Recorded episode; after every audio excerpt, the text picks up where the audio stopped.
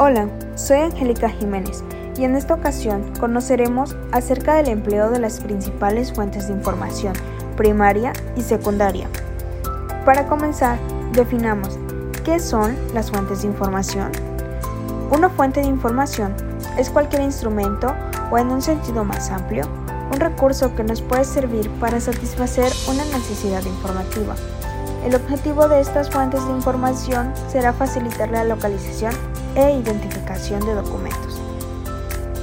Es necesario considerar el tipo de fuentes de información que se consultarán para los trabajos de clase. Los principales tipos de fuentes de información son primarias y secundarias. Las primarias son aquellas que se crearon durante el periodo de tiempo estudiado o que un participante creó en una fecha posterior a los eventos que se estudian. Son documentos originales. Las más destacables por su presencia en Internet son monografías o libros electrónicos, los cuales en Internet encontramos todo sobre monografías de escritores a texto completo, y las revistas, las cuales son publicaciones periódicas que ofrecen un gran apoyo en los trabajos de investigación.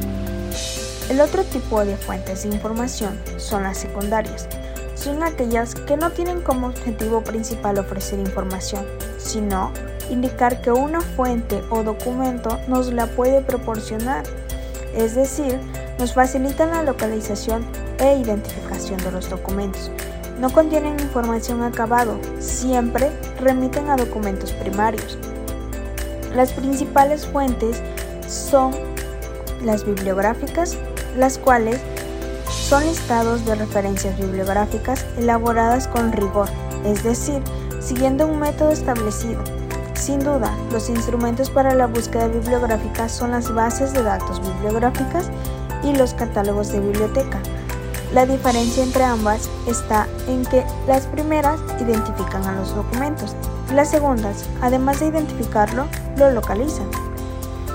Recuerda, a veces es difícil distinguir una fuente primaria de una secundaria, pero por ejemplo, un conjunto de discursos publicado en un libro son una fuente primaria, porque se mantiene el contenido de los discursos.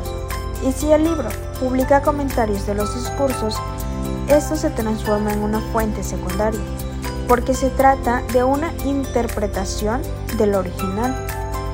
De esta forma, conocer, distinguir y seleccionar las fuentes de información adecuadas para el trabajo que se esté realizando es parte del proceso de la investigación.